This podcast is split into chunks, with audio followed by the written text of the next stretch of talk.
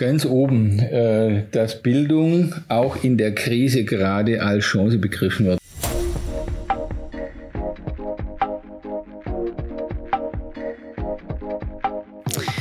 Bertiger Wolf, Corporate Storytelling, der Podcast. Und heute bei mir Professor Dr. Schneck, Rektor der SRH, The Mobile University. Und ich unterhalte mich mit ihm, wie Bildung im digitalen Zeitalter aussieht und vor allem, welche Rolle Kommunikation und Storytelling dabei spielen. Herr Schneck, schön, dass Sie dabei sind.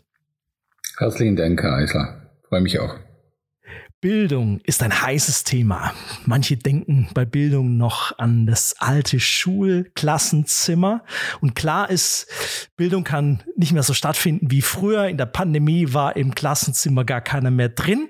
Die SRH aber denkt schon seit langem über das Klassenzimmer hinaus und war auch in Corona-Zeiten vom Tag eins an topfit aufgestellt. Wo andere noch überlegen müssten, äh, war es bei Ihnen völlig anders. Woran liegt das, Herr Schneck? Also digitale Hochschule sind wir natürlich seit vielen Jahren professionell, was Technologien, was Online-Campus, was digitale Lehre anbelangt, unterwegs. Wir sind seit vier Jahren beliebteste Fernhochschule nach einem Ranking-System, das in unserem Markt äh, relevant ist bei Fernschulencheck. Das heißt, wir waren äh, topfit, wir sind professionell unterwegs, äh, wir waren schon immer und deshalb hat uns natürlich die Pandemie überhaupt nicht geschockt.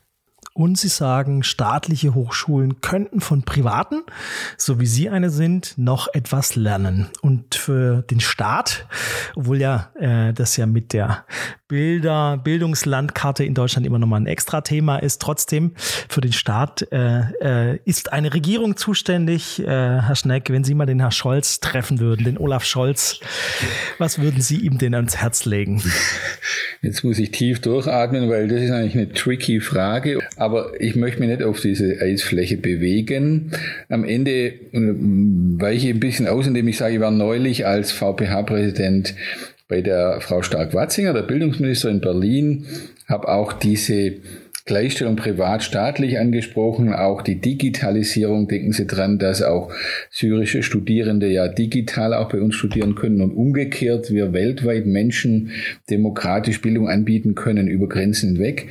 Vielleicht würde ich der Frau Stark-Watzinger sagen, sagen Sie doch dem Olaf, er soll mein Zertifikat bei der SAH Mobile University buchen. Man muss ja nicht nur Entscheidungen treffen, man muss ja auch den Menschen vermitteln. Das darf ich vielleicht jetzt als politischer Mensch sagen. Lieber Olaf, besser kommunizieren. Das kann man lernen bei uns. Sehr charmant. Um Kommunikation geht es, je komplexer äh, die Zeiten sind, je schwieriger die Umstände, je mehr Veränderungen es gibt, desto wertvoller, wichtiger wird Kommunikation, weil es darum geht, äh, Menschen mitzunehmen. Und dafür reicht nicht nur ein Appell ähm, oder eine Gesetzesvorlage, sondern um Menschen mitzunehmen, braucht es mehr. Ähm, und interessant, dass Sie es, äh, es ansprechen. Ähm, Kommunikation ist auch ein wichtiger äh, Schwerpunkt, ähm, auch in der in der SAH. Anders gesagt, Benjamin Franklin, Benjamin Franklin hat mal gesagt, ähm, sprich zu mir und ich werde es vergessen. Ähm, unterrichte mich und ich werde es behalten und beziehe mich ein und ich lerne. Wie schafft denn gerade die SRH äh, dieses Einbeziehen, dieses Lernen in Interaktion auch mit Studierenden? Wie gelingt es Ihnen? Ja, und es gibt ja nicht nur, nur den Benjamin Franklin, ich meine, da kann eine Frau Montessori mhm, genauso mm, oder ein Pestalozzi. Das heißt, es ist dieses interaktive, handlungsorientierte, was Sie gerade angesprochen haben, äh, sozusagen mit Herz und Hand und dann eben verstehen. Das hat ja mit Kompetenzen zu tun. Ich denke mal, dass schon noch viele Bildungsinstitute den Nürnberger Trichter im Kopf haben. Also da nochmal in maximal äh, kürzester Zeit maximal viel Wissen in irgendeinen Kopf rein und das wird schon irgendwo irgendwas hängen bleiben.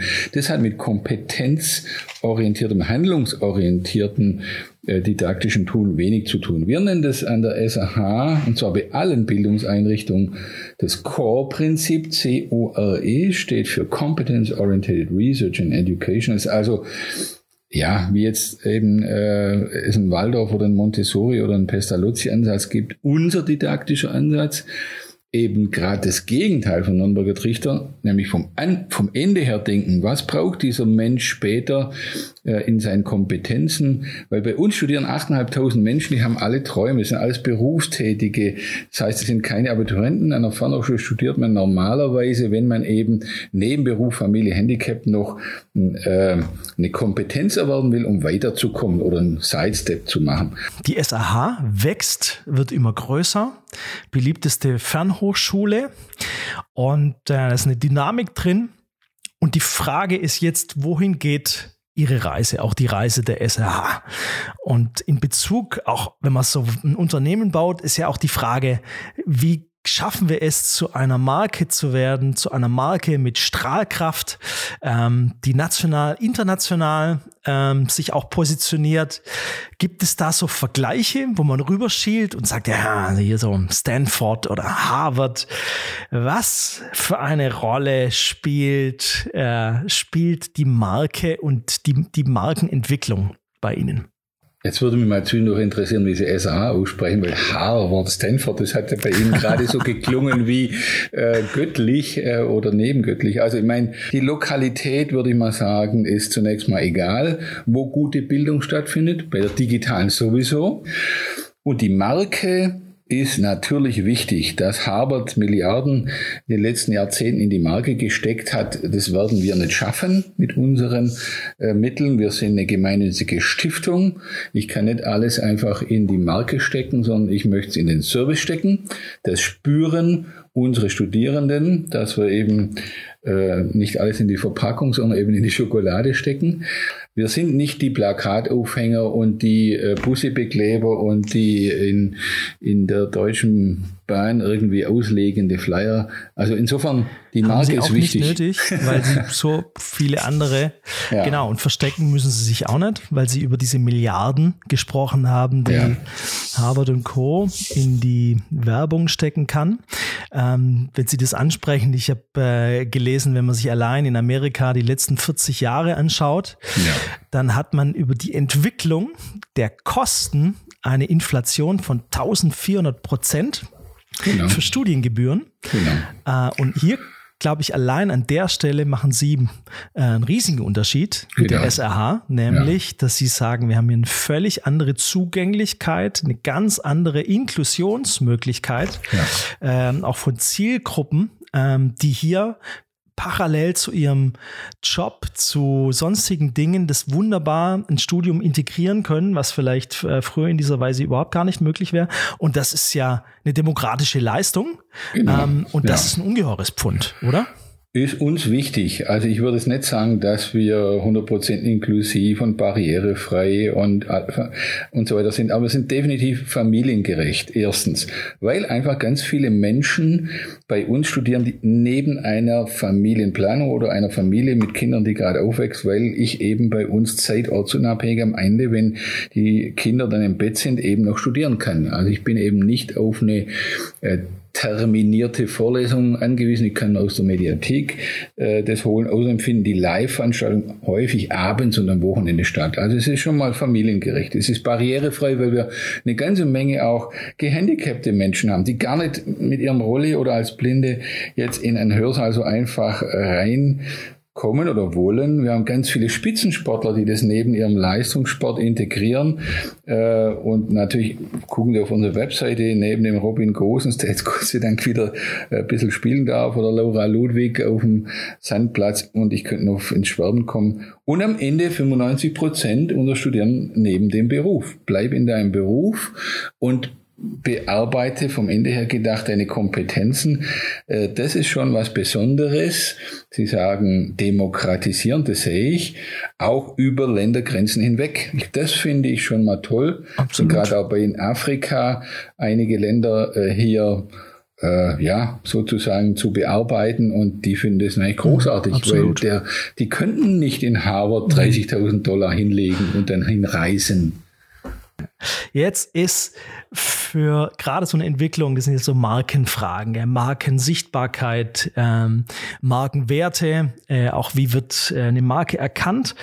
Äh, Ganz entscheidend auch für Entwicklung von Marken und Sichtbarkeit sind, äh, ist das Thema Story und Narrative essentiell wichtig. Narrative wird heute fast inflationär äh, benutzt bei der SAH, nämlich das ganz anders war. Da gibt es einen klaren strategischen Fokus, ja. ähm, auch für die Markenentwicklung. Und äh, wie kam es genau dazu? Zunächst mal vielleicht für die gesamte große SH gesprochen. Wir haben einen zweijährigen Markenentwicklungsprozess hinter uns. Eine Werbeagentur äh, München, also Kollegen von Ihnen, Martinet Kaczynski, haben uns beraten, äh, wie man sozusagen ja mit Stories, die man erzählt, mit Narrativen arbeiten kann. Und es ist schon so, wenn man es auf einen Satz fokussiert, der die SAH ausmacht, dann ist es Leidenschaft fürs Leben, sowohl in Krankenhäusern wie in der Bildung. Ich habe wirklich ganz viele Menschen hier, die haben die Leidenschaft, dass unsere Studierenden, die sehr äh, ja, äh, Nebenberuf, Familie, Handicap eben das Studium noch irgendwie in ihr Leben integrieren müssen, die haben es verdient, dass wir uns leidenschaftlich einsetzen. Das ist die SAH, der SAH-Claim. Und dahinter stecken natürlich noch ganz viele Markenwerte. Die könnt ihr jetzt aufzählen. Ich weiß nicht, ob Sie die Zeit dazu haben. Es gibt Markenpaare und hinter denen stecken dann immer wieder auch To-Dos, ja. Ja, absolut. Und wenn es dann in diese Details geht, die sagen, braucht man schon Zeit. Aber das Interessante ist ja, dass Werte, ähm, die man herausgearbeitet hat, Leidenschaft äh, beispielsweise, dass die ja eben nicht äh, abstrakt weitergegeben werden. Diesen einen Claim in der Spitze kann man sich noch merken, Leidenschaft fürs Leben. Aber wie waren dann nochmal die anderen fünf ähm, wertende Paare? Genau. In Summe sind sechs Worte oder drei Wertepaare. Ja. Das eine ist herzlich und einfühlsam. Also es ist einfach bei uns so eingebrannt, dass man die dann nachts um zwei auch aufführen kann. Herzlich und einfühlsam ist mir persönlich wichtig, weil es in unserer Fernhochschule auch unsere Teamkultur zum Ausdruck bringt. Wir haben eine Holocracy, also keine bürokratische Organisation mit so Kästchen-Linienorganigrammen, sondern man kann das googeln, was Holocracy ist, sehr teamorientiert, so holistisch, ganzheitlich gedacht. Das zweite Wertepaar ist mutig und konsequent. Das heißt, wir fassen auch Entscheidungen mutig. Das heißt, wir haben auch wirklich dann kreative, mutige neue Produkte, die wir auf den Markt bringen. Zum Beispiel zu diesen Future Skills, die, vorher sagt, die Sie vorher sagten, wo vielleicht eine staatliche Hochschule mit einem riesen Genehmigungsprozess ein Jahr braucht, bis so ein Produkt am Markt ist. Wir sind da sehr mutig und schnell und am Ende noch durchdacht und fundiert. Das ist das dritte Wertepaar. Das heißt, wenn wir was tun, ist im Vorfeld mindestens Research. Das heißt, es wird nachgedacht, es wird gescrummt, es wird äh, alles Mögliche gemacht, um einfach Fehler bei der Einführung zu vermeiden. Aber ich habe so einen Spruch lieber dann ein bisschen fehlerhaft gestartet als perfekt gezögert. Es gibt auch eine Verzeihenskultur, eine Fehlerkultur. Also wir sind Nochmal herzlich und einfühlsam, wir sind genau. mutig und konsequent und wir sind durchdacht und mhm. fundiert. Das sind die Paare, wenn die verinnerlicht sind, und das ist, können Sie davon ausgehen, in unserem Konzern bei meiner Hochschule, dann spüren Sie das, wenn Sie hier durch die Gänge gehen. Ja, und das Schöne ist, wo wir, glaube ich, äh, auch der, worin der Grund liegt, warum wir zusammengekommen sind, ähm, dass das ein hervorragender Ausgangspunkt ist, wenn man sich sozusagen seiner selbst, seiner Positionierung, seiner Marke und auch seiner Markenwerte klar geworden ist, wenn man die identifiziert hat, dass es dann die Geschichte braucht und dass es dann die Kraft der Geschichte braucht, die einen bestimmten Wert, und so war das in allen Kulturen zu jeder Zeit, gell, ob ähm, in Geschichten, Erzählungen, in Märchen, äh, Werte weitergegeben, tradiert worden sind, ähm, die Überzeugung von uns, dass es die Kraft der Geschichte ist, die Menschen eigentlich zusammengehört, die diese Werte auch erlebbar macht. Ja, und wir sind absolut davon überzeugt, starke Organisationen werden innen gelebt und außen erlebt und es wird sichtbar erlebbar durch die Kraft der Geschichte. Mhm. Und wir waren sehr mhm. begeistert, äh, Beginn auch äh, Anfang unserer Zusammenarbeit zu sehen, gell, es, äh, dass ein klares Verständnis da ist. Wir als SRH wissen, wer wir sind. Wir wollen für unsere Zielgruppen, für die Menschen, die wir begleiten, wollen wir ein Guide sein, der sie auf ihrer Bildungsreise, auf ihrem Lernweg ganz hoch individuell, leidenschaftlich begleitet. Ähm, fantastisch, dass wir sozusagen da direkt andocken äh, könnten und ähm, dieser Guide, den haben wir nicht entwickelt, sondern auch der war schon da bei Ihnen. Der war schon mhm. gesetzt, richtig? Ja, der war gesetzt, aber natürlich nicht in Person, sondern einfach die Idee war da. Wir haben ja da dann äh, sozusagen einfach einige Werbeagenturen angesprochen, ausgeschrieben, wer könnte uns das filmisch umsetzen und sie haben gewonnen. Nochmal Gratulation gegen auch große Mark Markenagenturen. Äh, Bärtiger Wolf ist für mich als äh, sozusagen local, äh, äh, local hier, ich wohne hier in der Nähe, äh, jetzt nicht unbekannt, aber ich sage mal gegen wir haben auch als SAH mal Jung von Matt angefragt und dergleichen mehr. Und da muss ich sagen, die Kleinen sind manchmal die Kreativen, vielleicht auch die Hidden Champions, so wie sie uns als Fernhochschule erleben. Also sie haben es geschafft, äh, mit diesem Film einfach uns ein Gesicht zu geben. Herzlichen Dank. Ein schöner Anfang, der für Resonanz sorgt, aber wahrscheinlich auch noch nicht das Ende der Fahnenstange. Die SAH hat viel vor. Es geht weiter in die Zukunft. Der, der große Internationalisierungsschritt steht auch an. Äh, wenn Sie sich für die Zukunft der SRH etwas wünschen dürften, was wäre ganz, ganz, ganz oben auf der Wunschliste? Ganz oben, äh, dass Bildung auch in der Krise gerade als Chance begriffen wird. Ich stelle gerade leider fest, ich meine, wir haben eine weltpolitische Lage, wie keiner von uns sie gewünscht hat, wie keiner sie wahrscheinlich in unserer Generation, auch in meiner, je erlebt hat. Und plötzlich erleben wir Krisen, äh, paralysierend. Menschen haben Angst, sind fast schon in Schockstarre. Und dann überlegt man natürlich schon, äh, gebe ich jetzt Geld für Bildung aus oder warte ich die Gasrechnung ab? Und äh, ich würde mir wünschen, dass Menschen erkennen, dass nur mit Bildung Wohlstand und Freiheit möglich ist. Und es ist nicht nur wohlstandsfördernd für den Einzelnen oder für alle nach Adam Smith, es ist natürlich auch freiheitsschaffend. Und das ist für mich als liberaler politischer Mensch ganz wichtig dass äh, wir es auch schaffen, dass die SAH es auch schafft, wie viele andere Bildungsanbieter, den Menschen klarzumachen, Freiheit äh, ist ein wichtiges Gut. Das heißt, die Menschen müssen erfahren, dass Bildung gerade in der Krise äh, wichtig ist und ihnen persönlich hilft. Herr Schneck, Herzlichen Dank. Wer mehr wissen will, wer sagte, das ist spannend, mit dem muss ich mich mal unbedingt vernetzen. Wo ist das möglich? Ja, da habe ich natürlich äh, auch äh, als Ü60-Person LinkedIn, Xing, äh, Facebook, alle sozialen Medien, wo ich mich auch immer wieder tummle.